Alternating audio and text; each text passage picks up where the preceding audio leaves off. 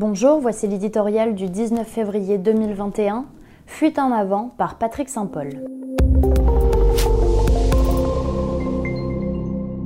Devenu inaudible, le régime iranien manie les images pour tenter de se faire entendre. Son pays serait tel un chat emprisonné dans un coin, obligé de donner des coups de griffe pour en sortir? Placé le dos au mur par les sanctions américaines, Téhéran a opté pour une dangereuse fuite en avant.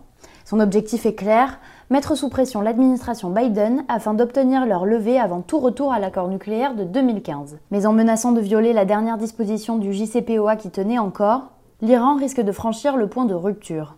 Téhéran a annoncé son intention de limiter d'ici quelques jours l'accès des inspecteurs internationaux à certaines de ses installations si les États-Unis ne lèvent pas les sanctions draconiennes qui étouffent son économie. Depuis que Trump a déchiré l'accord en 2018, le régime des Mollahs s'est déjà affranchi de la plupart des limites qu'il avait accepté d'imposer à son programme atomique. Début janvier, le pays a commencé à enrichir l'uranium à 1 degré de pureté de 20%, ce qui raccourcit considérablement le délai dans lequel la République islamique pourrait fabriquer une bombe nucléaire. En février, Téhéran a lancé la production d'uranium métal, un élément clé pour acquérir l'arme atomique et installer des centrifugeuses plus avancées sur son site souterrain de Natanz.